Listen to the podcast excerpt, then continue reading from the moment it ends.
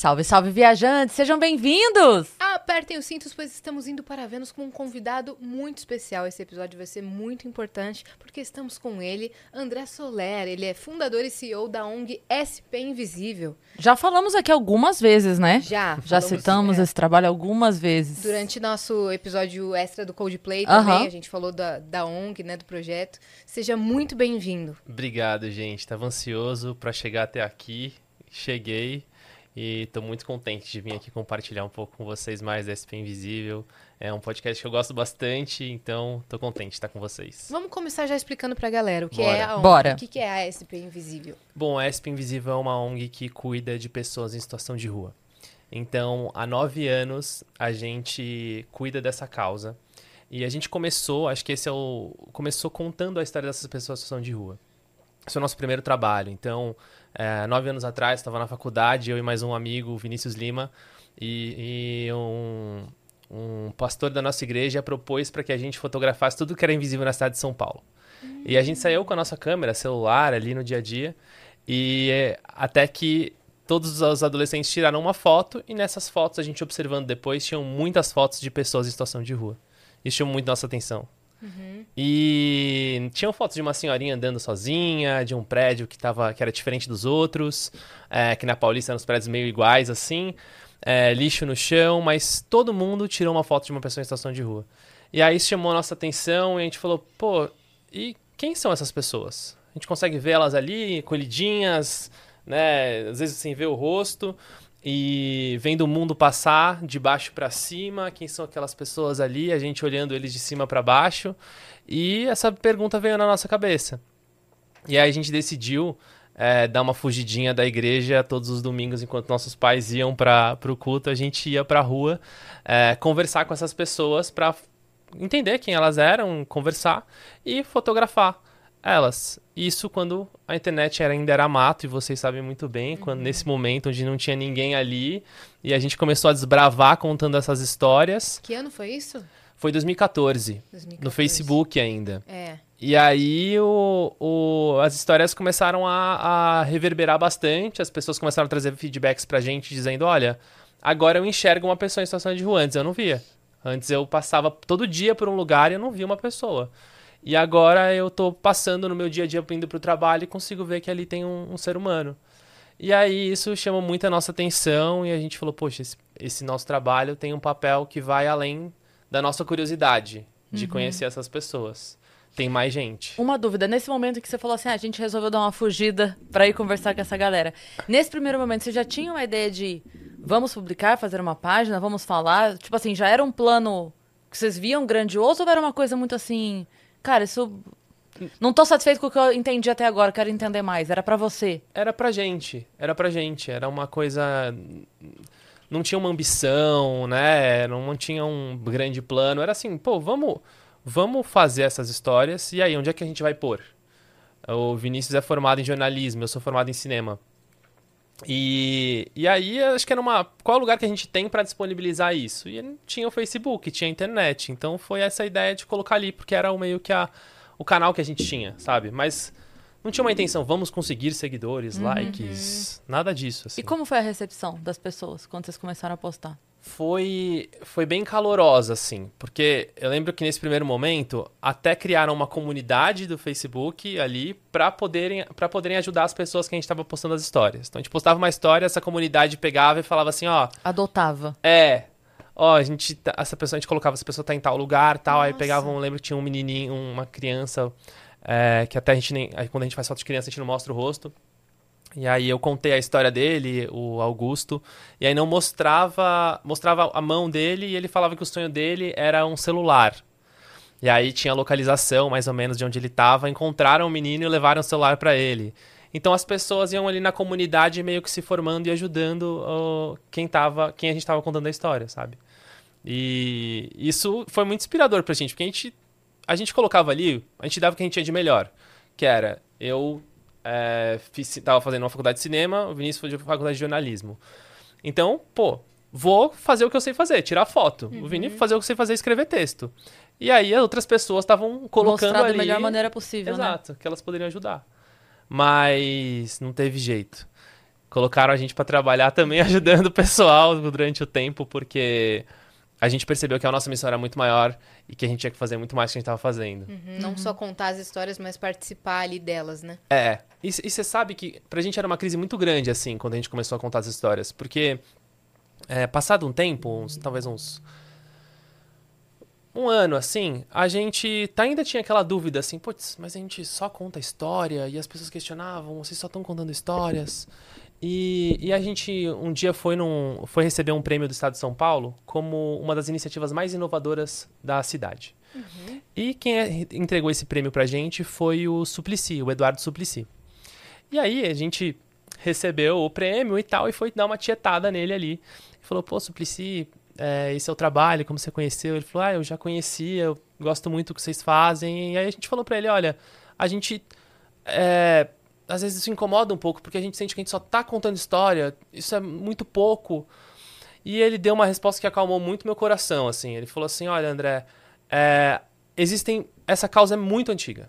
E existem muitas pessoas fazendo a mesma coisa há muito tempo. É muito legal que vocês trouxeram uma nova forma de se cuidar dessa causa. Porque a gente chega nos lugares e as pessoas em situação de rua querem falar com a gente. Elas querem conversar. Elas sabem que a SP Invisível é um canal para elas poderem expressar o que elas, o que elas sabem, o que elas são. É, então, isso, isso abriu uma nova porta, né? De, de aquilo ser um canal de comunicação deles. Porque ali o protagonismo, o protagonista são eles. Então, é, essa porta agora é uma nova forma deles poderem se comunicar com a sociedade. Então, acho que isso, isso acalmou um pouco a gente, sabe? André, a gente vai querer saber a história completa, mas antes a gente tem alguns recados para dar pro pessoal, porque quem tá com a gente hoje é a Natura. Na verdade, a Natura também tem uma iniciativa social chamada Crer para Ver, né, minha parça? Com certeza, que nasceu como uma linha de produtos e acabou aí ganhando força e tamanho, porque todo mundo adorou. Então agora a gente tem vários produtos novos incríveis. Eu já estou aqui com a minha caneca, ó, que foi a escolhida para abrilhantar o nosso Vênus de hoje, maravilhosa. Mas tem toda a linha, tá? Você pode conhecer lá. Tem aqui, ó, tem a tigela, tem a garrafinha e tem um monte de coisa lá. Tem Vamos mostrar mochila. a tigela e a garrafinha? Vamos, peraí. Ó, vou pegar aqui. Tava colada. Ai, Segredos. gente, segredos da TV. Ó, tá aqui a garrafinha. Olha que graça. Tem um coraçãozinho aqui dentro. Muito lindo. E funciona da seguinte Vou forma: botar aqui de novo. 100% do lucro das vendas é, são produtos não cosméticos, né? Então, 100% do lucro das vendas desses produtos são é, revertidas para projetos de educação. Já são quase 3 milhões de pessoas que aprenderam a ler e escrever por conta dessa iniciativa. né, Exatamente. E mais de 150 mil consultores que estão aprendendo também.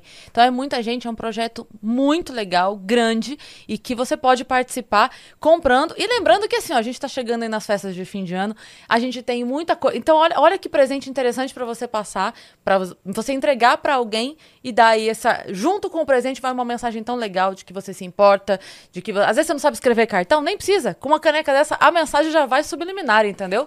Que você é uma pessoa antenada que tá pensando no próximo. Sonhar olha que para bacana. transformar. É a É frase isso. que está escrito aqui. Então já pega o seu celular, aponta para o QR Code e faça parte desse movimento. Natura, crer para ver. Vamos continuar o papo da. Eu já sei o que, que você quer. Você ia falar da história, né? O Você quer quê? saber o antes. O, o quê? Era isso que você ia puxar? Do quê? Do quê? Do Pra quê? saber antes de como chegou nisso? É, mais ou menos isso.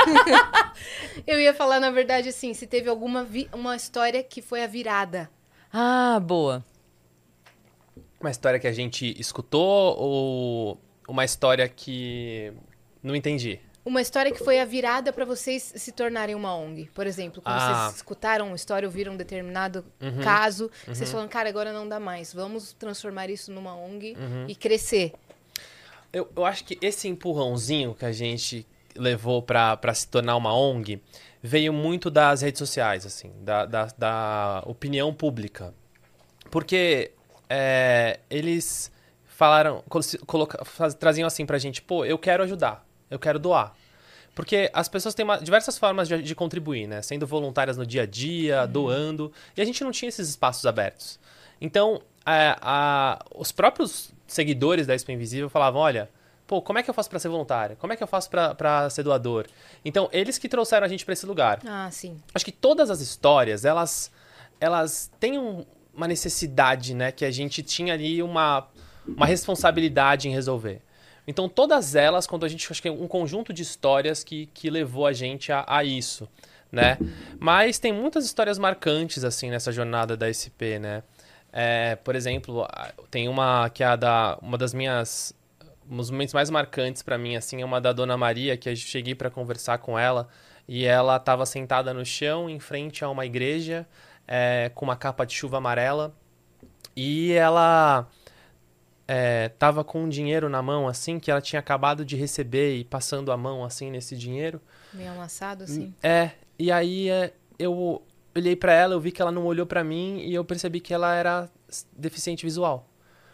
E, e aí ela eu puxei assunto com ela, falei, oi, dona Maria, tudo bem? Dona Maria, não sei o nome dela ainda, mas oi, tudo bem?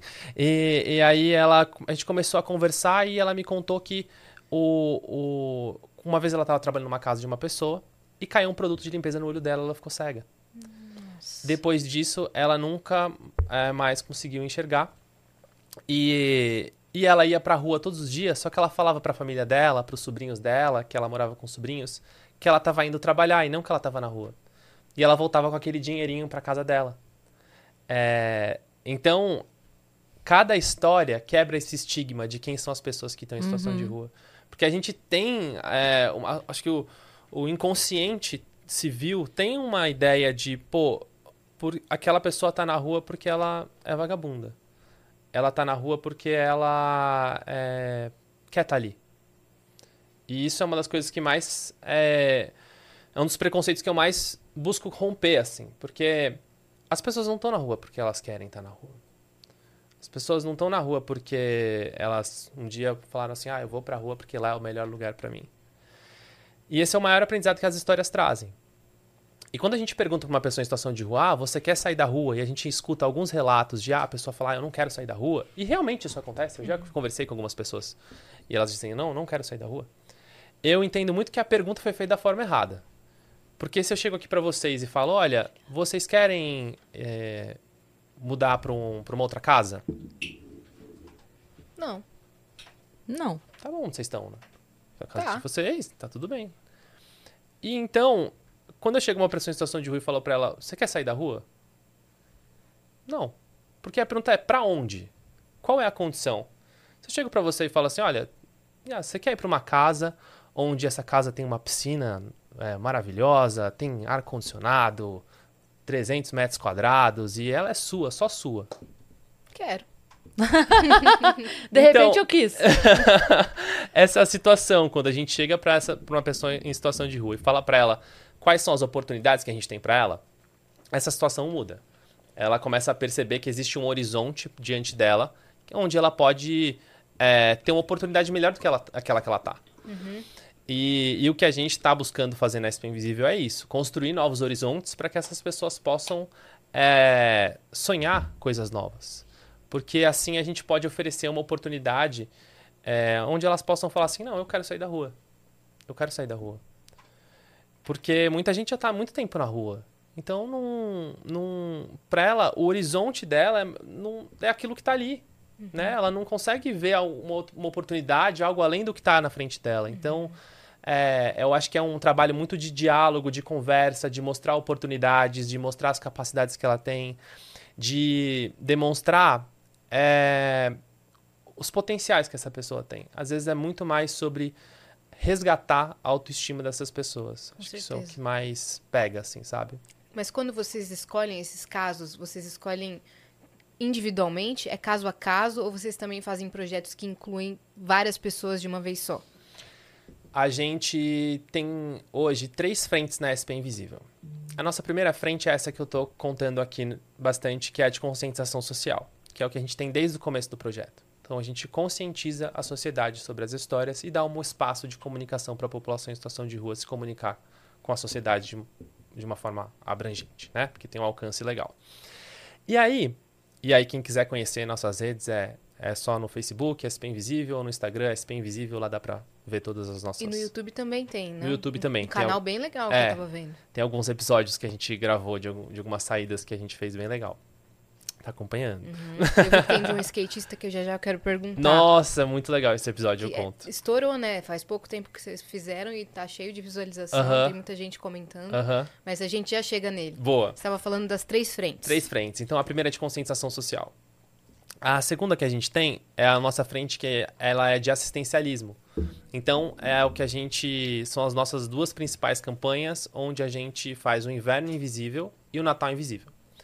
O Inverno Invisível e o Natal Invisível, eles já acontecem há sete anos. Ou seja, tem oito, nove... Aliás, há oito anos. São nove anos de projeto. é, e oito anos que a gente já faz essas ações todos os anos. Como é E- que funciona? O Natal Invisível, ele. O Inverno Invisível, primeiro, ele já aconteceu esse ano, né? A gente encerrou ele faz mais ou menos um, um mês. E ele. A, gente, a proposta dele é a gente levar é, moletons novos na rua. E por que novos? Porque a gente quer levar dignidade para essas pessoas. E elas reconhecem isso quando a gente leva. Então acontece muito da gente estar na rua depois de um ano e essa pessoa tá usando esse moletom. Eu trouxe até um moletom aqui. Eu não trouxe, gente, que vergonha, eu não trouxe para vocês um, mas depois eu vou mandar na casa de vocês. Esse aqui é o moletom que a gente entregou esse ano na rua. Esse aqui que eu mostro. né? Que Boa. legal. Que bonito. Tá vendo? E esse é um um moletom que a gente fez, que a gente entregou 7 mil deles. Nossa. É. E essas, essas letras que estão aqui, elas fazem parte da nossa identidade visual e elas são letras de pessoas em situação de rua. Cada letra dessa daqui é de uma pessoa diferente. Nossa. Então, é, esse é o B do Bruno, esse é o A do Arthur, esse é o R do Rodrigo. A pessoa fez a letra dela, é, é, isso? é, ela foi, a gente foi Posso numa a gente foi num, num, num espaço de acolhida e aí a gente pediu para as pessoas escreverem uma, uma frase. Depois, Nossa, o Fábio Hag, que é um dos maiores tipógrafos do Brasil hoje, ele linda. Vou pegou fazer assim essa pra galera ver no Zoom. Pera aí, Ah. aqui, ó. ele pegou essas letras e transformou em uma fonte de, de escrever, assim, sabe, Sim. no computador.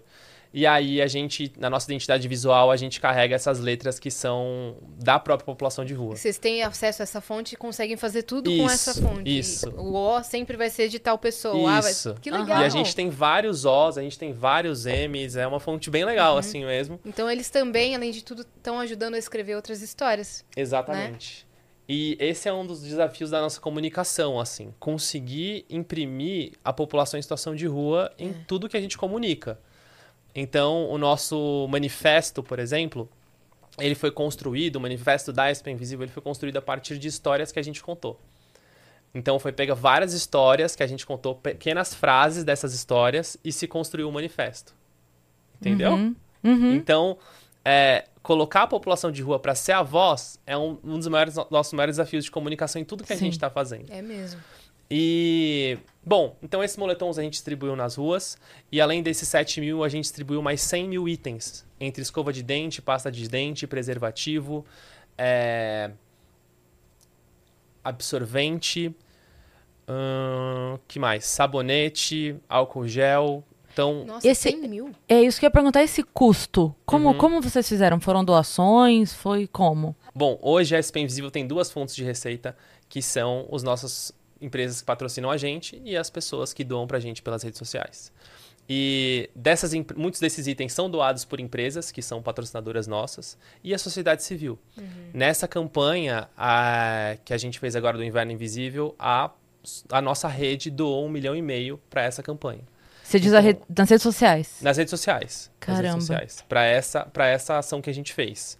Então, a gente, com o trabalho que a gente faz, as pessoas veem que, a gente, que é de verdade, que a gente está na rua todo dia. Nosso, nosso objetivo é conectar os dois, os dois Uhum. lados, sabe? Sim. Então, a gente consegue trazer para agregar para a vida de quem está vendo a página, falando assim, pô, entendi isso. E acho que quando as pessoas entendem essa- essas histórias, elas falam, poxa, eu quero ajudar essa causa. Sim. E o- desculpa, eu ia te perguntar sobre essas doações. Se vocês têm uma visão assim de, ah, tem doação de dois reais, cinco reais. Tem muita gente que doa assim? Tem. Tem muita doação é, de um real, dois reais, é, dez reais. Que são importantíssimas, né? importantíssimas. E tem gente que doa mensalmente, tem gente que doa uma vez. É, não tem uma, um- uma regra, assim, sabe? E saiu uma pesquisa agora no. Acho que fazem. Vai fazer um mês mais ou menos, do Instituto Brasileiro de, de Doação de Pessoas Físicas, que em 2021, só 1% dos brasileiros doava para a causa da população em situação de rua. Só 1%. Em 2022, 10% da população brasileira começou a doar para a causa. Ah, você me arrepiei. Então, é, essa realidade, essa causa tem ganhado mais relevância. Eu fico muito contente com isso. O, a causa que recebe mais doação é de crianças, depois crianças em estado terminal, depois a gente tem é, animais, idosos e população de rua. E ambiental também. Ambiental está antes de, de idosos. Mas é uma causa que tem ganhado visibilidade e eu fico muito contente com isso, porque eu acredito que a gente tem feito parte dessa história de conseguir dar voz para a população em situação de rua. E essa é uma das campanhas que a gente usa para fazer isso, né? Então, esse é o nosso programa de, de distribuição de itens durante o inverno, é, que já... Que já esses, são, esses 100 mil que eu falei são só desse ano que a É, gente entregou. É muita coisa. Isso É é, É em São muita Paulo? coisa. Só em São Paulo. Olha só em isso. São Paulo. É muita coisa que a gente consegue Sim. entregar na rua. Como é que funciona essa entrega? Aí são vários voluntários. Isso. A gente tem três entregas por semana. Então, três vezes por semana é, tem, tem voluntários nas ruas distribuindo as nossas Cada uma com uma nossos região itens. ali. É. A gente tem uma, algumas metas de território, então a gente não abrange só o território central, a gente vai para outras regiões de, de, de São Paulo para conseguir, para conseguir alcançar, porque geralmente as pessoas que estão em uma situação de vulnerabilidade, quando elas morrem de frio, elas não estão em regiões centrais. Porque tem, sempre tem alguém ali assistindo, vendo, mas quando a gente vai para regiões mais periféricas, uma pessoa em situação de rua que, tá, que é mais bairrista, é, aí sim essa pessoa tem uma, tem uma. Talvez ela tenha mais condição, não. é, Esteja mais suscetível, a... suscetível, obrigado, a, a morrer de frio.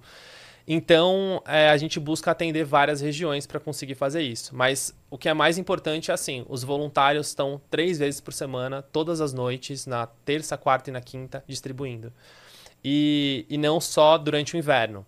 Quando a gente sai do período de inverno, que nem agora, a gente está com. Os voluntários estão nas ruas distribuindo as refeições do banco de alimentos.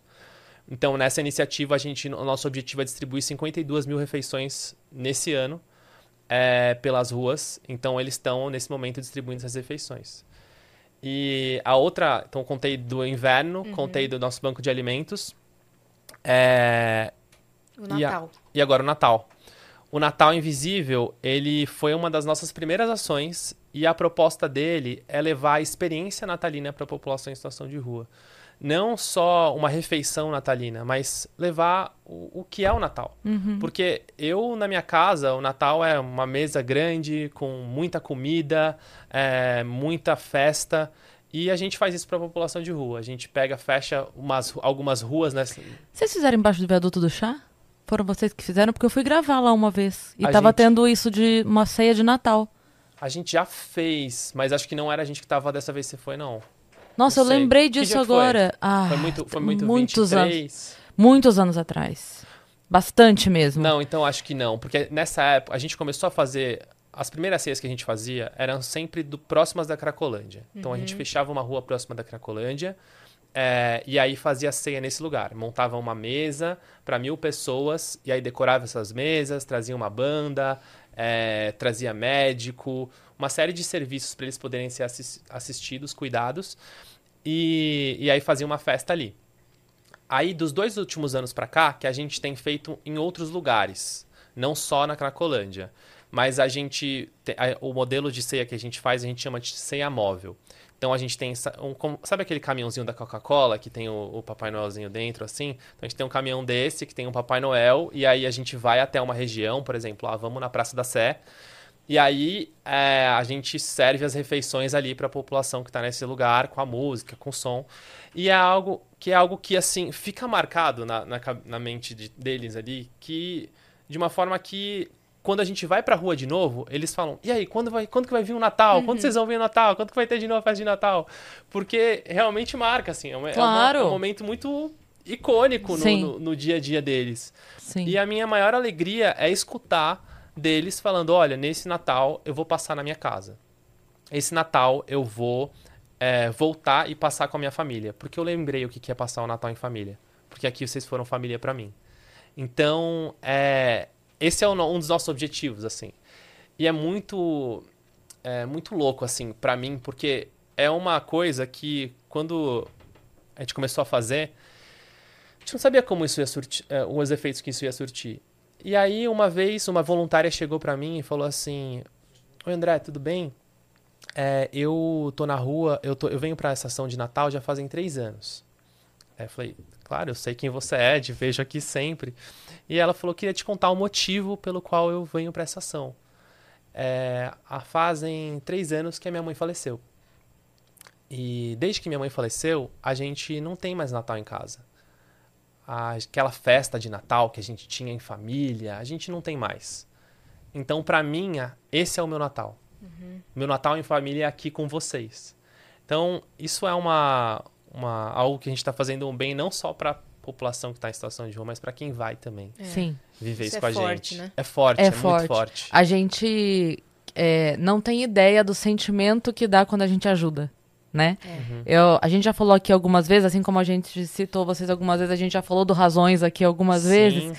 E, e eu, eu sempre digo assim, né? Quando eu recebo o e-mail de volta, sabe, eu mando. Aí quando eu recebo o e-mail de volta, quando vem os e-mails de deu certo, conseguiu, fechou, tá aqui a entrega, tal. Cara, é uma sensação que não dá pra explicar. Não dá. Você ter feito parte da mudança, de- pequena ou grande, na vida de alguém, não tem como explicar. Por isso eu Sim. falei aquela hora dos valores, porque é uma coisa que a gente, toda vez que a gente fala de alguma ação, qualquer ONG que a gente fala, a gente sempre diz assim, que às vezes a pessoa fala assim, ah, mas não vou mandar, eu só posso mandar dois reais. Uhum. Ah, não, mas ah, que vergonha, não posso mandar nem 10 reais, não vou mandar, não. Cara, não é isso. Não é isso, porque se, se todo mundo que pudesse mandar dois não mandar, olha essa diferença que vai fazer. Pode um, manda um. Sim. Não importa, porque é na somatória. É a hora que você vai comprar 100 mil escova de dentes, que você faz orçamento lá, aquele um real faz falta, aqueles dois reais fazem falta pra você fechar esse orçamento. Né? Exatamente. Então, não, não pensa, é o quanto você puder, o quanto der. O que importa é, é participar e fazer parte, né? Sim, sim. Eu falo que doar é, não é um favor, é uma oportunidade. Com certeza, é isso mesmo. Então não importa quanto é. Porque se você doa, você está tendo essa oportunidade, fazendo parte dessa Sim. oportunidade que está na sua frente. Concordo. Então, é, quando a gente fala assim, pô, gente, tem essa campanha aqui, eu, a gente faz essa campanha porque ah, um dia falaram, onde que eu vou doar para essa Uhum. causa? Sim, Aqui. sim. Então, essa oportunidade, a gente abriu essa janela de oportunidade para as pessoas poderem é, fazer E, tem, e assim, eu, eu te perguntei é, dos valores, né? Eu tava lembrando. É, é impressionante como as pessoas que não têm muito são as que mais entendem quem tem menos que elas, É. Uhum. né? Eu contei aqui já uma vez, eu, eu fazia parte do grupo de jovens na igreja, a gente fazia no final do ano arrecadação de alimentos para montar a cesta básica para levar, né, para comunidades. E aí, e eu, eu lembro que, tipo assim, no entorno, a gente saía, batia palma de casa em casa, pedindo doação, Uhum. e aí às vezes a gente era bem recebido, às vezes não. Ah, tem nada, tem nada, tem nada, sabe aquela coisa assim? ah, ah, tem nada não. E aí, e eu lembro que a gente chegou para distribuir na comunidade. Eram, Aham. eram casinhas, assim, na beira de um, um córrego que passava. Sim, Casas montadas, às vezes, com um pedaço de, de, de, de latão, de, sabe? sim. Eu lembro que a gente chegou numa casa, a gente bateu palma, e a mulher lá de dentro nunca tinha visto a gente na vida, ela falou, entra. Aí aquilo já me causou Ela um espanto, porque... Não, ela nem foi olhar. Ela de lá de dentro fez assim, entra. Aí a gente, tipo assim, como entra? Aí a gente foi meio abrindo o portão, meio como jovens, né? Eu tinha, sei lá, Aham. 14, 15 anos. A gente foi abrindo assim. Aí ela foi vindo, enquanto a gente ia indo, ela foi vindo.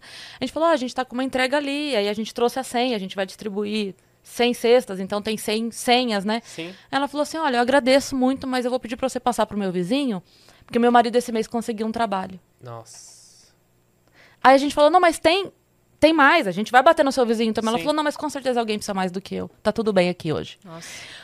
Aí a gente, caramba, a gente tava batendo de casa em casa, numas casas que claramente podiam doar um pacote de macarrão, sabe? E, Uhum. e ela, do lado, entende muito a dor de quem tem menos que ela naquele momento. Uhum. É muito doido isso, né?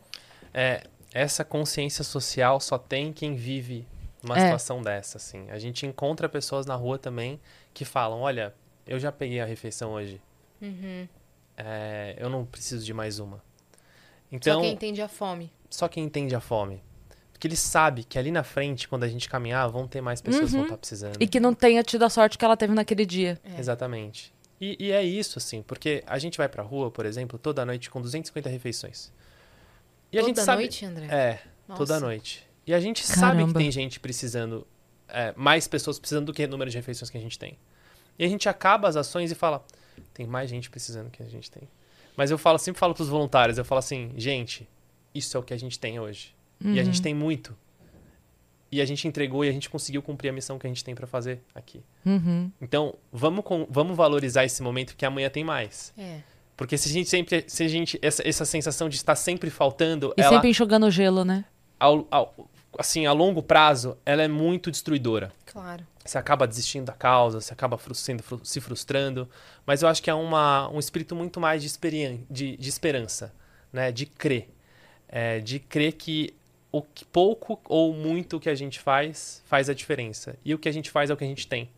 Então, é, eu acho que esse pouquinho que a gente vai entregando todo dia vai construindo isso, assim. Pô, pra gente, eu nunca imaginei, nunca imaginei que um dia eu ia falar que a gente entregou 100 mil itens em dois meses, em três meses na rua. É Sim. um número que a gente não consegue É, é mensurar, né? não, não, não cabe aqui dentro da sala. Se a gente Sim. colocar tudo que a gente entregou, não cabe. E é mais do que isso, né? Porque assim, é, você disse que é, mudou pra, de 1 para 10% da população doando, né? Sim. Que é um número lindo, a gente espera que aumente, mas é mais do que isso, porque assim, tem muito mais, muito mais gente disposta a mandar 10, 20 reais do que disposta a perder uma noite de sono. Sim. Então, assim, o trabalho de vocês é muito mais do que 250 refeições. Muito mais. São pessoas que estão ali doando o seu tempo, e isso não, não tem como mensurar. Não Sim. tem como. Sim. É verdade. Queria te perguntar, em março desse ano, vocês fizeram uma ação muito importante, muito legal, que foi muito apoiada, mas também muito criticada, que foi levar pessoas em situação de rua para os shows do Coldplay aqui em São Paulo. Sim. Como foi essa ação? De quem foi a ideia? Conta tudo, como é que aconteceu, quantas pessoas foram.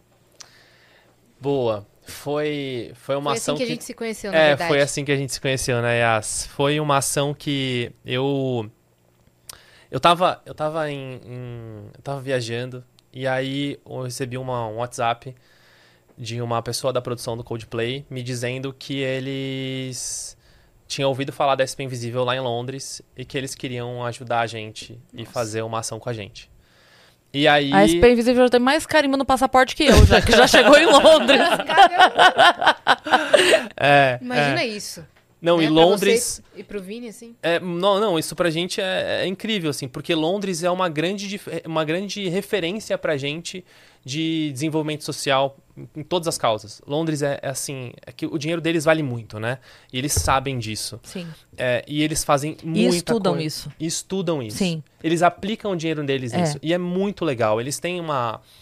um- assim, iniciativas de, digitais para a população de rua. Então você entra no site de uma ONG, tem ali, ah, você quer ser ajudado, você quer ajudar alguém. E aí, se você é uma Nossa. pessoa que está em situação de rua, você tem ali um caminho para ser ajudado, sabe? Cara, eu lembro quando começou a pandemia. Tipo assim, tinha um, um mês, um mês e meio. Eu sigo a- a- as notícias da família real, né? Uhum. E aí apareceu um vídeo é, do, do William e a Kate falando que eles estavam. Naquele momento, tinham, o governo fez uma doação de não sei quantos blá, milhões, eu não vou lembrar agora, Uhum. para atendimento é, psicológico Sim. das pessoas. Aí naquele primeiro momento, eu parei e falei assim, uai, mas agora? Tipo, tá todo mundo precisando de álcool em gel, máscara, não sei o quê. Cara, mas não deu um mês, já tava todo mundo falando de, de Saúde acompanhamento, de saúde mental, de como tava, não sei o quê. Eu falei, cara, olha isso. Tipo assim, foi- Visão, né? É, porque é isso que é eu falei, eles estudam. momento, Eles de fato, não eles, né? Não tô falando Sim, eles ali, sim, mas sim, sim. é uma preocupação de fato, é. É. É, é muito. Eles estão muito à frente mesmo, assim, pensando essas iniciativas.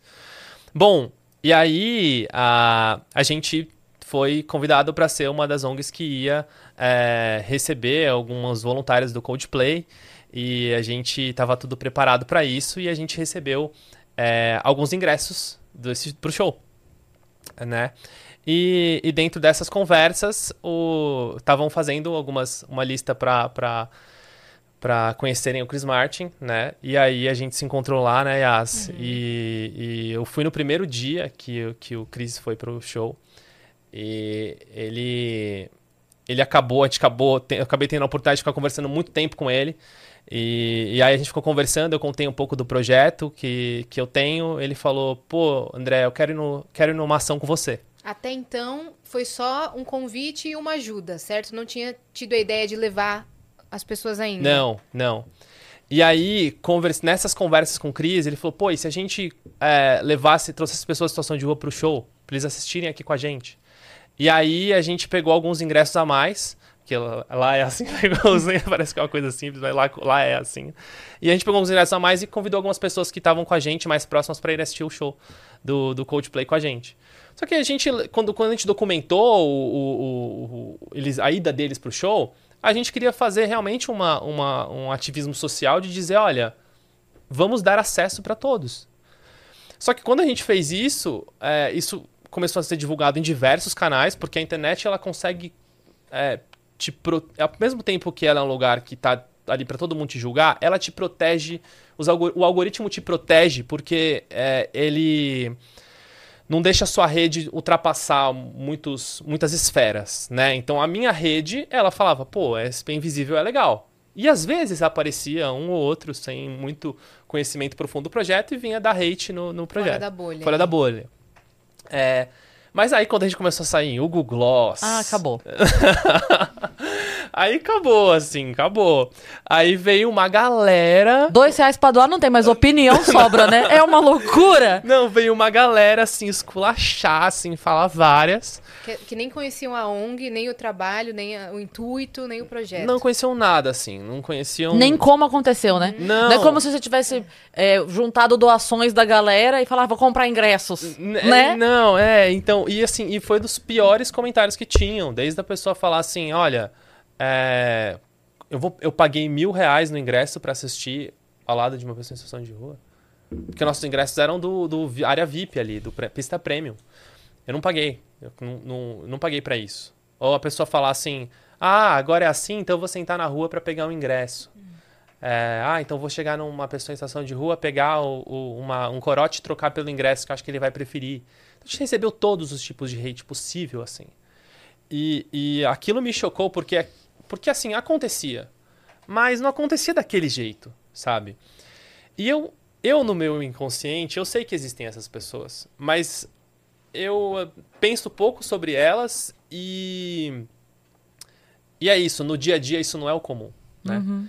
E aí esse choque de trazer isso à tona, onde todo mundo começou a, esse, esse assunto começou a ser discutido, é, foi muito, foi muito importante, assim, pra gente trazer esse lugar, assim, não, eles têm direito a acesso, a acessar os lugares, Sim. eles têm direito a, a, participar do show, eles, uhum. isso é importante para eles. E para eles é um dia, foi um dia marcante na vida deles. Né? Como eles se sentiram no show?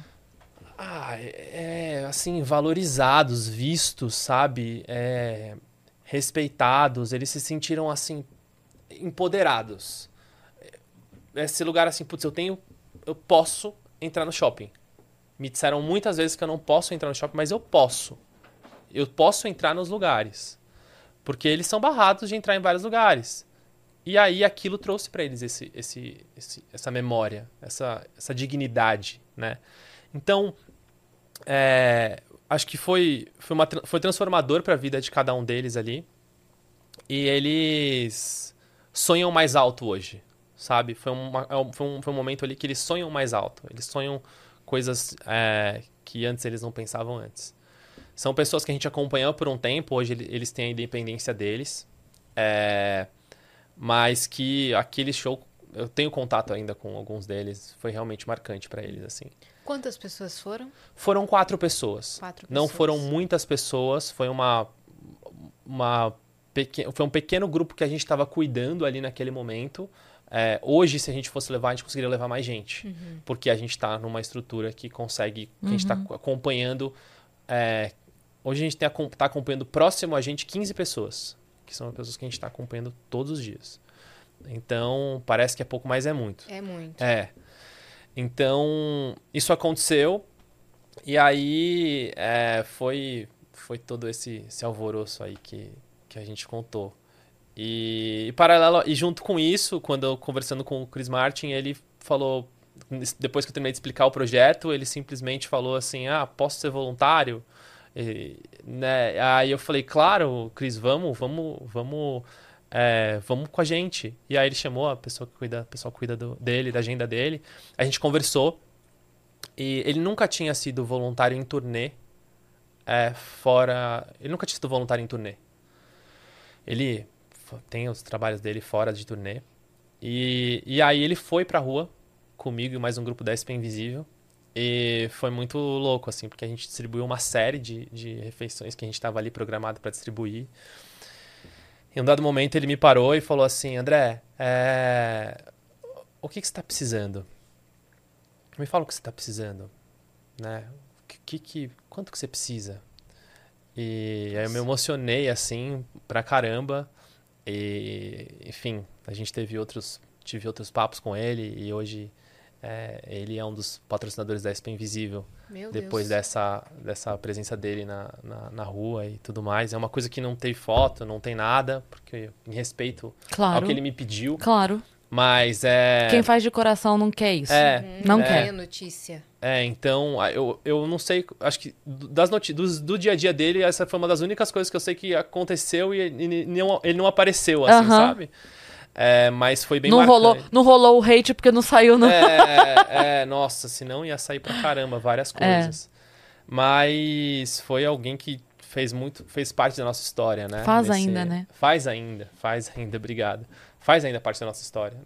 Porque acho que durante a, a passagem dele pelo Brasil, ele causou, ajudou muito a gente, tanto com os meninos lá no show, quanto com ele lá no, no, na ação, entregou tudo que podia para potencializar um projeto que vai ficar aqui, né? E, e não tá longe dele, Uhum. mas que ele deixou aqui um pouco do que ele podia dar. Então acho que Sim. isso é muito legal, muito legal.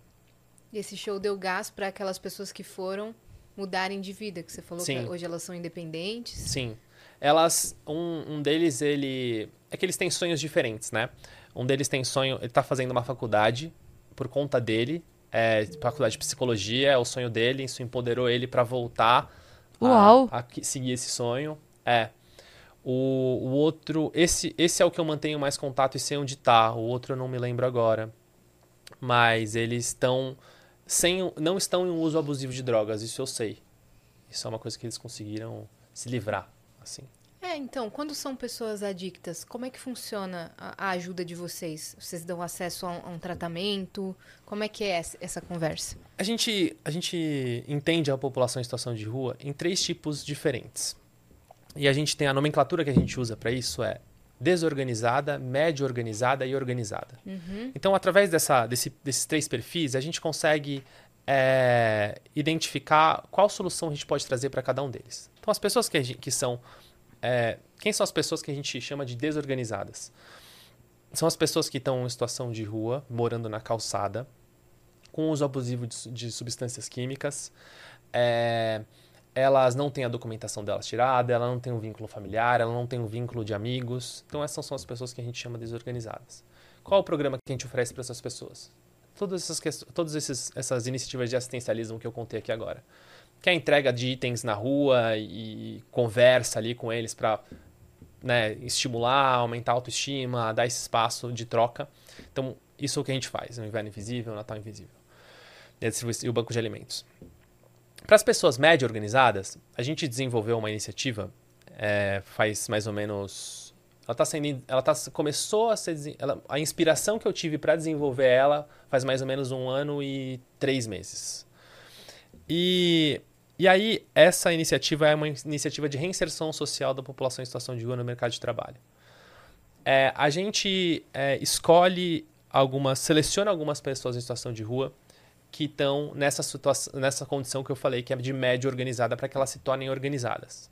O que é uma pessoa em situação de rua média organizada? Uma pessoa em situação de rua, uma pessoa que está em um centro de acolhida, já tem a documentação dela tirada, tem algum tipo de vínculo ou com os colegas internos ou com a família externamente, é, não está em um uso abusivo de drogas.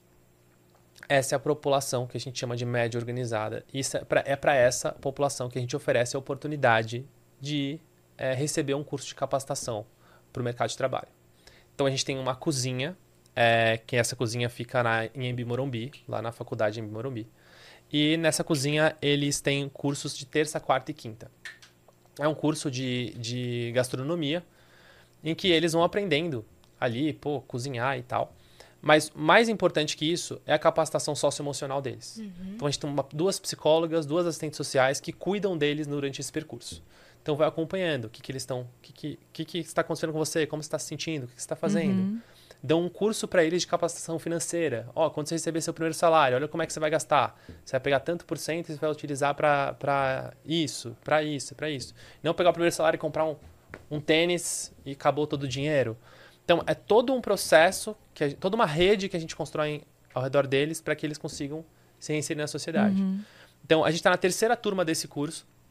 É, ele, ele já empregou agora oito pessoas. E dessas oito pessoas, a gente tem quatro delas que já alugaram uma casa e estão Que coisa já maravilhosa. com independência. Que incrível. Então, chama a jornada da emancipação para isso. Porque a Uhum. gente quer que eles Incrível. se emancipem é, e consigam construir, desenvolver a própria Nossa, é impressionante. jornada deles. É.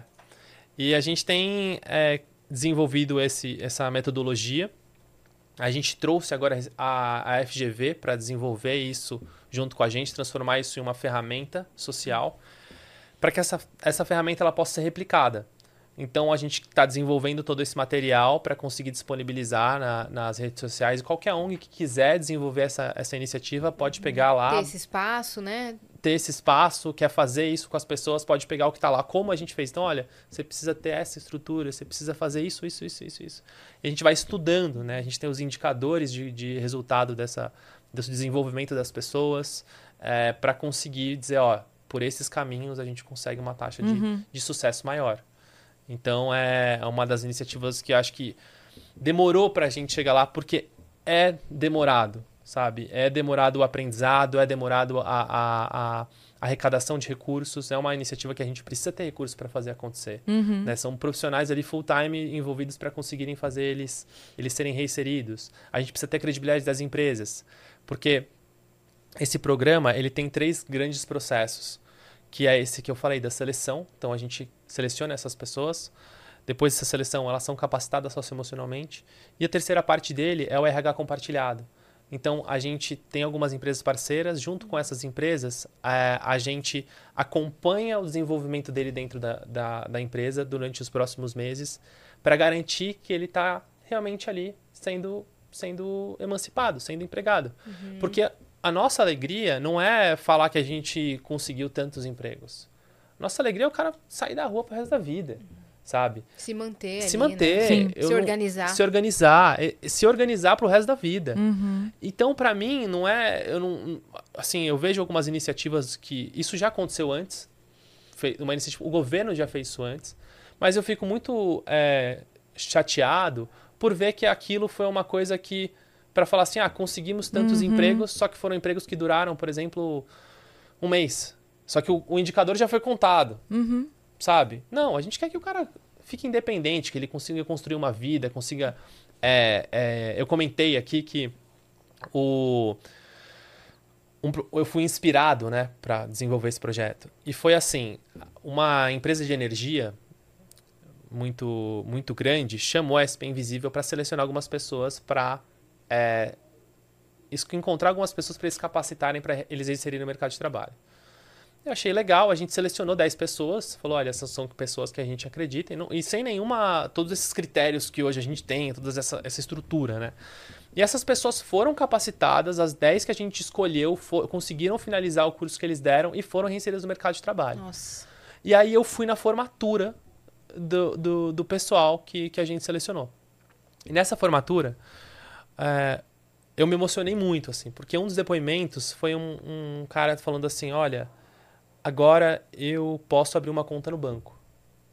Cris, quanta conta no- quantas contas no banco você pode abrir? Quantas você quiser. Quando você quiser. E aquele cara pôde ir na Em primeira... cinco minutos. Hoje. Isso que é o Que não pior. tem nem que ir ao banco mais. Porque antes você podia fazer, mas dava um trabalho do cão. Exatamente. Agora você entra lá, faz a selfie e abriu a conta. Laranja faz conta no banco. A gente tem um problema grave com isso. E aí aquele cara falou, pô, se viu na condição de pela primeira vez, falar, eu posso ter uma conta no banco, posso guardar meu dinheiro, eu posso é, ter uma vida nova. Ele Eu- é visto, né? ele é visto. Ele é visto. É um, é um- um indicador de visibilidade, Uhum. né? Numa sociedade capitalista. Então ele falou, pô, eu posso fazer isso. Eu posso agora ajudar minha mãe. Eu posso... Tenho, eu tenho a oportunidade de alugar um espacinho, um quartinho para eu morar e ter um, viver num lugar mais protegido só meu. Então são coisas que... Que falei assim, cara, isso daqui consegue transformar a vida de alguém. Uhum. E aí, de- num ciclo exatamente de um ano, de um ano é, que foi essa formatura, eu peguei essa foto, tá a data da formatura, e depois de 365 dias, a gente teve a nossa primeira turma formada na SP Invisível. E agora a gente está nessa. Replicaram A, gente, ideia. É. E agora a gente está nessa terceira turma é, de, de pessoas que estão sendo capacitadas. É, é, a gente tava falando do lance do Coldplay, a gente acabou mudando, mas eu queria falar um negócio e casa, casa com isso que você tá falando agora, que assim, às vezes a pessoa não tem a capacidade de sonhar porque ela nunca se deu o direito de sonhar. Ela vive tanto na luta pela sobrevivência que a maior, a coisa que ela mais almeja no dia é ter duas refeições. Sim. Se tem uma, ela já se vê na obrigação de passar a segunda pro amigo. Uhum. Porque às vezes não tem nenhuma. Então a segunda é um luxo, né? Então quando você coloca a pessoa num lugar como esse, é muito difícil sentir falta do que você nunca viveu. Né? A, a gente vive numa situação que você planeja, né? Tipo assim, ah, eu quero muito, eu tenho o sonho, tinha o sonho de conhecer Portugal, quero muito conhecer a Aurora Boreal. Então você planeja. Por quê? Sim. Porque você tem pequenos ou grandes sonhos na sua vida e que você foi se acostumando desde criança e realizando. Olha que legal, olha o sentimento que dá realizar um sonho. Quando você chega uma pessoa que nunca teve, nunca colocou isso, porque ela simplesmente não sabe como é que faz pra colocar um objetivo. Sim. O objetivo dela é comer. Como é que você fala? pra- Então, a hora que você vai e oferece uma coisa que é fora da sobrevivência, como um show, Isso. como um teatro, Isso. como algo que é assim. Aí ela fala assim: caramba, eu quero essa sensação de novo. Uhum. Eu, eu quero trabalhar pra ter essa sensação de novo, porque foi muito legal. Uhum. Então agora eu tenho uma, eu tenho um motivo pra eu procurar um emprego, pra eu me dedicar aos estudos, pra eu não usar mais isso aqui que eu tava usando, Uhum. sabe? Porque agora eu vivi essa sensação que eu não conheço. Porque como é que você vai lutar por algo que você não conhece? Sim. né? Então eu acho que é mais do que. De repente a pessoa olha pra um lado, que é isso que você falou, né? Do, porque é, os hates gostam, né? Mas é, é olhar por esse outro lado. É você dar pra pessoa um motivo, oferecer pra ela uma sensação que ela nunca viveu. Uhum. E que a partir dessa sensação ela vai falar assim: nossa, eu não sabia que era possível ter esse tipo de emoção, ter esse tipo de vivência. ter É possível. Então agora eu vou lutar pra ter de novo, né? É isso. Tempo pra sonhar é uma oportunidade. É. E a droga rouba os nossos sonhos. Uhum. Não importa qual droga, nível de, de uso você tá. A droga é sempre alguma coisa que vai roubar o sonho de alguém. Sim. E as pessoas que utilizam, têm uso abusivo de drogas, elas param naquela idade que elas começaram a usar droga. Ou então é assim, ó. Eu tenho 30 anos. Se eu comecei a usar droga com 20 anos, a minha idade é, fisiológica é de 30 anos. Mas a minha idade mental é de 20 anos. Mentalmente, o meu desenvolvimento está em 20 anos ainda. Quando eu paro de usar es- as drogas, alguma droga que eu estou usando, a- o meu tempo, eu começo a recuperar meu tempo. Só que esses 10 anos eu já perdi. Daqui a daqui pra frente. Então eu vou ter 30 anos, eu vou ter 40 anos, só que com 30 anos de, de, de idade. Conta- maturidade. De maturidade pelo esse tempo que eu perdi. Então, é, é, muito, é muito louco, porque o tempo, a gente começa a valorizar mais nosso tempo.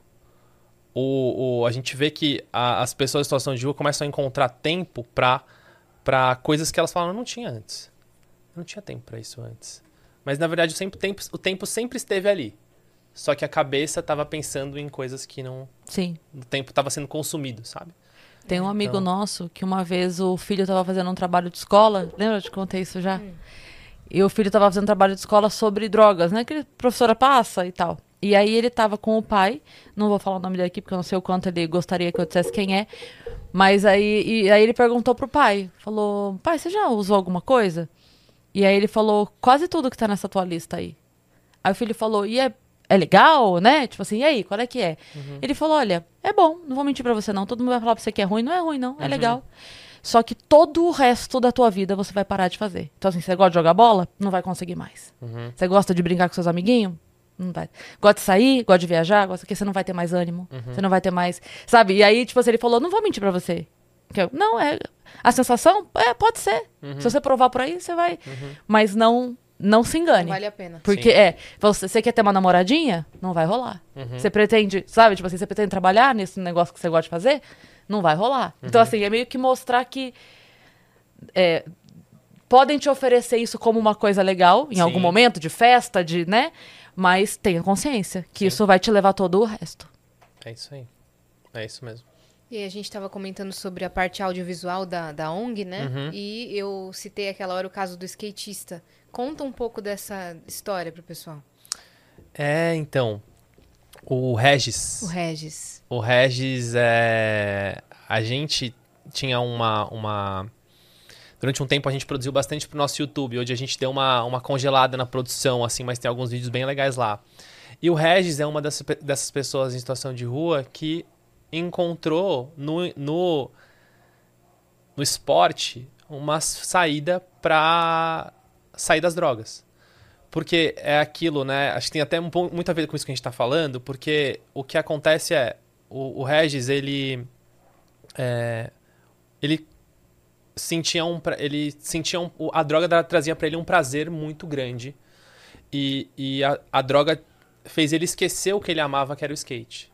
E quando ele é, andou, viu um grupo de skatistas descendo uma avenida felizes e, e ali naquele, naquela emoção, ele falou: Eu quero voltar a fazer isso. E quando ele voltou a fazer isso, isso tirou ele das drogas. Né? É, e o Regis hoje, nossa, anda de skate todo dia, adora o skate. O skate de, é, pra ele é uma, é uma nova vida, né? Nossa, é, é o exemplo do- da fala que eu acabei de falar. É tipo assim, exatamente. é muito legal, mas vai te levar todo o resto. Exatamente. O quanto você tá disposto a abrir mão de todo o Exatamente. resto. Nossa, impressionante. Exatamente isso. O- a história é muito legal e o vídeo, o filme dele mostra exatamente isso, né? Toda essa jornada é, dele, da vida dele, o que ele passou e o quanto o skate colocou ele nesse novo lugar. De conseguir ter uma esposa, de conseguir ter uma nova vida, de conseguir fazer outros amigos dele sonharem isso. É, então, ele conseguiu recuperar aí um pouco do tempo dele perdido, né? Muito, muito legal essa história. Muito legal. Vocês escutam também histórias de pessoas que antes tinham uma boa condição e hoje estão em uma situação de rua? Sim, sim. Menos, é, mais a gente escuta. Então eu até falo que a, a história que mais. Uma das, uma das histórias é, que mais me, me mexeu comigo, que mais me marcaram, foi uma história de alguém que. Uma história que parecia com a minha. Porque é, a gente se identifica com as histórias que a gente já viveu alguma situação como essa. Ou que poderia estar Ou lá. que poderia estar lá. Então, quando a gente contou uma vez uma história de uma mulher que fez faculdade de direito, nossa, a história. E ela tava na rua, história. Por quê? Porque muitas pessoas eram faculdade, falaram: Identificação. você tem faculdade? Você tá aí? Porque a gente. O preconceito que a gente tem pra falar. Você tá na rua e eu não, é, pra, é porque a gente fala assim, você não tem faculdade. Eu, eu, você não tem Você não tem faculdade, eu estudo, tenho. você não tem nada. É. Você não tem, eu tenho. Né? Esse lugar da meritocracia se reforça muito quando a gente exclui as pessoas da situação de vida e coloca elas Sim. nesse lugar. E aí, Quando as características aproximam, parece que bate na porta, né? é, é, assim, não, é, não é tão longe de você, não. exatamente. E aí, esse menino que eu encontrei na rua, ele é, tinha uma condição é, financeira boa, vinha de um lugar privilegiado e ele tinha a mesma aparência que a minha. Ele era é, alto, loiro e tava ali na rua. E eu olhei e fui falar com ele assim. E me emocionei muito, porque ele tava ali num uso de substância tão alto que ele tava pegando um pão que eu tinha dado pra ele, colocando no chão. Depois ele pegava com a mão o pão que ele colocou no chão, colocava na boca. É, ele perdeu, né, todo esse respeito pelo corpo dele, pela vida dele, é, por se perder, né, nessa condição, por uma falta de, de às vezes, estrutura. Ele tinha uma, uma certa, um desequilíbrio familiar ali que também levou ele a essa condição. É, então essa foi uma história que me marcou bastante, assim, sabe? Porque acho que quando a gente lê uma, o Vini conta é, que quando ele tem uma história que o Vini perdeu os pais muito cedo e, e gosta de basquete.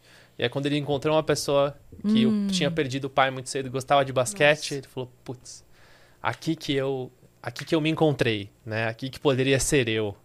Então, é, as histórias levam a gente para esse lugar. Quando a gente quando eu conto aqui que a gente está conseguindo arrecadar para essa causa de uma forma significativa, é porque as histórias que a gente conta, elas conseguem levar cada um que está lendo para esse lugar de falar, poderia ser eu.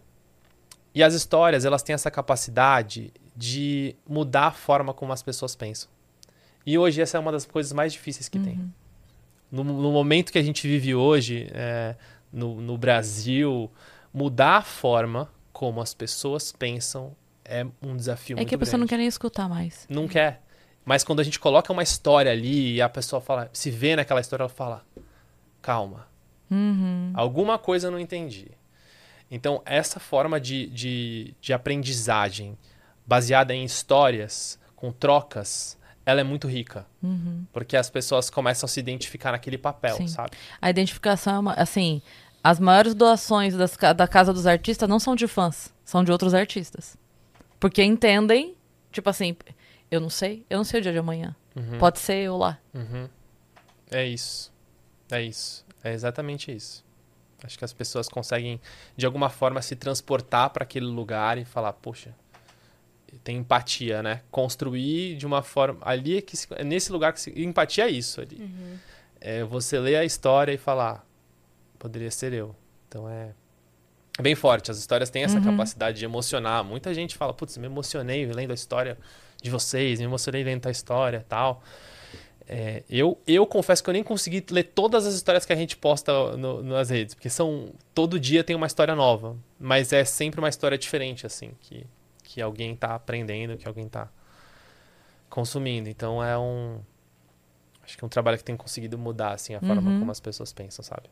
E como é que é o seu dia a dia na ONG? Você fica em qual parte? Você também vai pra rua? O meu dia a dia é. Eu tenho um lado, um tempo que eu me dedico a ir pra rua.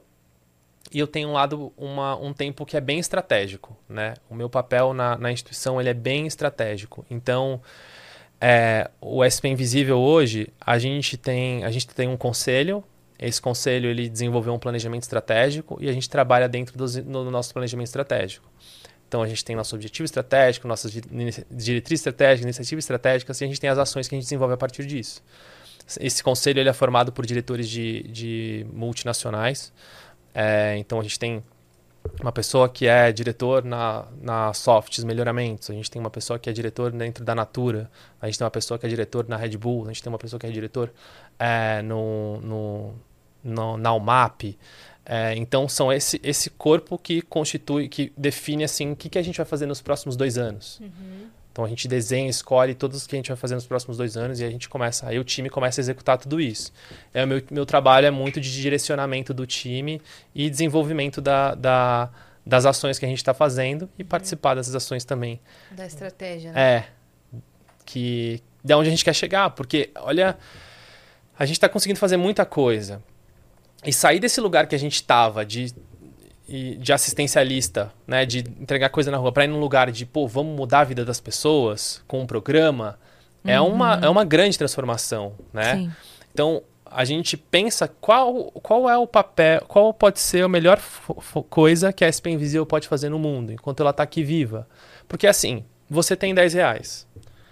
Aí, você pega e ah, você tá na rua com esses 10 reais, você tem uma opção. Você pode pegar e doar para uma pessoa que está em situação de rua. Por que, que você vai doar para uma ONG? Você pode entregar para ela ali. Então, o que a gente entende na SP Invisível é que o seu recurso tem que ser utilizado de uma forma inteligente. Então, a gente tem que ser inteligente para utilizar seu recurso. Então, os seus 10 reais, a gente tem que fazer ele se multiplicar e a gente conseguir ajudar muitas pessoas. É. Ou que esses 10 reais sejam utilizados de uma forma que é um tiro de sniper, assim, de falar assim, essa pessoa aqui tem esse potencial e, esse, e esse, esses 10 reais mu- mudar a vida de uma pessoa. Então, Não é resolve com muita o dia, né? responsabilidade. É, é com Não muita- resolver só uma refeição, mas resolver uma condição. isso. Então é com muita responsabilidade que a gente tem que usar o dinheiro das pessoas. É, então é por isso que a gente se dedica tanto a pensar estrategicamente as soluções. Porque é uma causa que não tem é, grandes inovações. E a gente traz isso muito para o papel de inovação. A gente quer inovar nisso. Então, é, uma, das, uma das iniciativas que a gente vai lança- lançar no ano que vem é um hub de dados. Então, a gente pegou todos os dados que existem sobre a população em situação de rua no Brasil. É, a gente está desenvolvendo uma camada, que são dados geográficos. E, e a gente vai disponibilizar essa camada de dados para a gente poder fazer análises de, de dados com demográficos com outros dados que já existem. Então, quantos bebedouros existem em São Paulo e onde estão esses bebedouros? Tá, então a gente coloca esse dado dentro em cima do mapa de São Paulo, coloca o dado de onde está a população em situação de rua e a gente entende, por exemplo, se a população em situação de onde a população em situação de rua tá, tem bebedouro para eles. Pô, então a gente precisa desenvolver uma iniciativa de bebedouros. É, a gente pega esse dado, disponibiliza publicamente e fala assim, é, e deixa para as outras ONGs olharem aquilo. Uhum. Elas vão falar, pô, então tem gente em situação de rua aqui que eu não sabia? Essa região é uma região que tem. Quantas pessoas tem nessa região? Ah, nessa região tem é, mil pessoas e 30% são mulheres e o resto são homens. Pô, e nessa região aqui, quem são essas pessoas? Então a gente começa a analisar essas, essas, essas informações para tomar decisão. Né? Porque a gente tem uma. A gente tem os dados qualitativos que a gente consegue é, pegar através das histórias. E a gente tem esses quantitativos que quem produz hoje é o governo. É, mas eu espero que um dia a gente consiga produzir nossos próprios dados também. Uhum. Mas hoje a gente não faz isso ainda. E esses dados a gente usa para desenvolver isso. É mapear, né? É. O, no, em Nova York, te, os dados da população em situação de rua são é, coletados por organizações. Eu acho isso muito legal. Em vez do, do, governo contratar uma, um instituto para poder desenvolver esses dados, eles pegam, desenvolvem uma metodologia. E as ONGs pegam esses, esses, esses, essa metodologia, se dividem em territórios e cada uma delas é, faz, faz a contagem da, da população em situação de rua, faz a análise e traz de volta para o governo. A ONG é o que está do dia a dia na rua. E ela tem o interesse, a gente hoje vê que o Estado, ele é, muitas vezes tem outros interesses e não tem um real interesse em saber de fato quantas pessoas estão em situação de rua. Por exemplo, um, um dado, uma, uma crítica que eu tenho ao, aos dados que existem hoje. Se uma pessoa está debaixo de uma ponte, ela não é considerada uma pessoa em situação de rua, porque ela tem um teto. Então, é sério isso? é sério. É não, sério. não é possível, gente. É sério. É, são, são, é, são, é assim, são critérios que eles criam para análise, que eu acho super injusto isso. Lógico. É super injusto. É... Enfim, né? Por isso que eu espero, me, quero ser propositivo em trazer que espero que um dia a SP Invisível consiga é, desenvolver esses próprios dados para a gente ter uma outra, um outro ponto de vista, sabe? Uhum. É, eu acho que tem uma qualidade nisso, é que quem desenvolve hoje esses dados para o Estado é a Qualitest, uma instituição super séria, é, que está com a gente nisso. E, e, a, e aí eles têm, uma, eles têm uma série histórica disso. Então a gente consegue acompanhar nos últimos, acho que os últimos quatro anos, eles fizeram dados para o governo. Então a gente consegue analisar numa série histórica de uma forma que ela é mais. tem uma constância, enfim. Um assunto denso aí. É. Mas que a gente em breve pretende disponibilizar isso para tomada de decisão. Né? Qualquer um quiser. Ou o próprio, sei lá, você está na sua casa. Você fala assim, ah, eu quero ajudar alguém em situação de rua, onde que eu vou? Pô, eu vou nesse lugar. Tem gente aqui? Ah, tem um pouquinho de gente aqui. Pô, eu quero ajudar mulheres. Onde tem bastante mulher? Tem aqui. Ah, eu quero ajudar é, mulheres trans. Onde tem mulheres trans? Uhum. Tem aqui. Então, vai identificando. Crianças. Crianças. Vai nesse lugar. Então, vai identificando e você consegue tomar decisão e fazer as coisas. Então, acho que isso é um, uma coisa positiva também para a gente desenvolver. Né? Hum. Pessoas em situação de rua que vivem debaixo das pontes, para muita gente é, ainda são invisíveis, né? Mas são mais visíveis do que outras pessoas que vivem em outros lugares subhumanos. Dessas histórias dessas pessoas, qual foi o lugar que você viu que mais te impactou? Desses lugares de condições subhumanas que essas pessoas vivem? Olha, tem alguns, né? É, tem uma. Tudo muda muito, né? Mas eu lembro de uma vez que eu fui na, perto da Praça do Patriarca e lá tinha um, uma quantidade de ratos imensa, assim. Muito. Uma salubre, sabe? Uma condição salubre em São Paulo. As pessoas debaixo da. ali, assim, sabe? É, tem regiões em São Paulo que são. Eu lembrei, eu não vou saber dizer onde é que é agora mas tem uma ponte fechada que debaixo dessa ponte tá tem uma galera que dorme ali assim, sabe? Ou já a gente tem alguns relatos de até dentro dos próprios centros de acolhida terem é, alguns algumas alguns bichos ali que é por uma má higiene da, do estado é,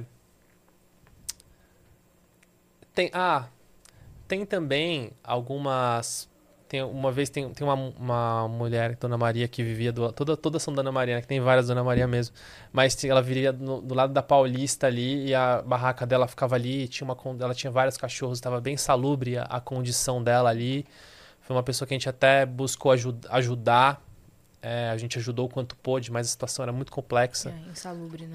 É, é muito, muito triste. Hoje o, o Estado tem alguns centros de acolhida. Esses centros de acolhida, eles são é, muito grandes e às vezes não conseguem cuidar da população em situação de rua. Alguns deles têm espaço suficiente, outros não têm.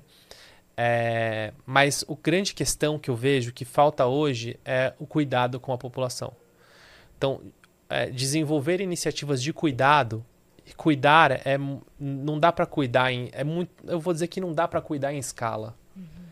Cuidar em escala são cuidado e escala não são duas palavras que se conversam uhum. assim. Então, a gente vê que as iniciativas do Estado que conseguem cuidar melhor da população em situação de rua, que tem, são, são lugares mais higienizados, é, as pessoas são mais bem cuidadas, são esses lugares menores. Porque você reconhece a pessoa pelo nome. É, é isso, assim, tá aí, tá aí a coisa, sabe? Uhum. Tipo assim, é relacionamento, construção de comunidade, desenvolvimento pessoal, interpessoal, né? Como a gente aqui se, se desenvolve. Então, esses, esses espaços, assim, tem, tem muito. Precisam ser feitas muitas melhorias para o Estado conseguir cuidar mais dessa população, sabe? Uhum. Vamos deixar os recados? Vamos. Para quem quer se voluntariar, para quem quer ajudar, para quem quer conhecer o projeto uhum. melhor, deixa tudo sobre a ONG. Tá Fica bom. à vontade. Aqui, bom, é, quem quiser conhecer mais da SP Invisível, é só acessar a gente pelas redes sociais, Instagram, Facebook, arroba SP Invisível, ou entrar no nosso site para entender os detalhes das iniciativas que a gente desenvolve, spinvisível.org. Lá você pode ser voluntário, você pode ser doador, você pode ser embaixador, você pode ser todas as opções que tem lá, acho que são essas três opções que tem. Você pode comprar na nossa loja, nosso moletom, nossa camiseta. É, então, o mais importante é você estar tá perto da gente. Então começa a seguir a SP Invisível, que o resto você vai fazendo aos poucos, vai conhecendo nosso site, vai fazendo as outras coisas, mas segue a gente. Divulgar já ajuda, né? Divulgar é. ajuda, dá o like, comentário. Compartilhar esse episódio Compartilhar também. esse episódio aí no Foi seu bem explicativo. nas suas redes. Então é isso. Obrigado, meninas, pela oportunidade. É, essa é um, um, espaço que eu acredito que é muito é, fértil para a gente conseguir proliferar mais dessas ideias e eu fico muito contente de poder compartilhar isso com a comunidade de vocês, é, porque é algo que a gente luta e fala todo dia. Sim. Quanto mais pessoas a gente conseguir fazer com que tomem essa consciência social, é, a gente vai estar tá fazendo bem para a população de rua, mas a gente vai estar tá fazendo bem social também. Sim. Conte porque é, é, isso que a gente quer e eu vejo muito que vocês têm esse propósito também, então muito obrigado. A gente tem algumas ONGs do coração no Vênus, né? É. Desde o início a gente tem ah, eu quero entrar. o Segunda Chance, é. o Razões, Construíde. Construíde, é. conhece. SP Invisível, que são ONGs assim que... Agora a gente te conhece, mas aqui, né, já teve o episódio, sim. mas mesmo antes já era assim, porque são trabalhos que a gente já acompanha, já uhum. confia, já conhece, já fala. Que legal. Então é muito legal levar isso pra galera, uhum. né? E, é, a gente fala que é, é, um triângulo, né? Então, assim, tem a galera que tá em casa, tem a gente que tem o espaço e tem a pessoa que tem a mensagem para passar. Então sim. a gente fica sendo o canal, né? E é muito é. bom saber que a gente pode ser esse canal para levar essa essa mensagem para quem está em casa e de repente é o que a gente fala. Às vezes a pessoa tá que ela não sabe que hoje em dia, como você disse, a internet tem de tudo, e às vezes a pessoa tá com os 10 reais dela, ela não sabe o que fazer, mas onde eu boto esses 10 uhum. reais? Porque eu não sei, tem tanto Pix para todo lado que às vezes Sim. eu dou e eu descubro que não era, e aquilo eu fico mal, fui feio de bobo, Sim. né? Sim. Então, como é bom a gente poder também levar para as pessoas que estão em casa iniciativas sérias que realmente estão ali para propor mudança, é, de verdade, né?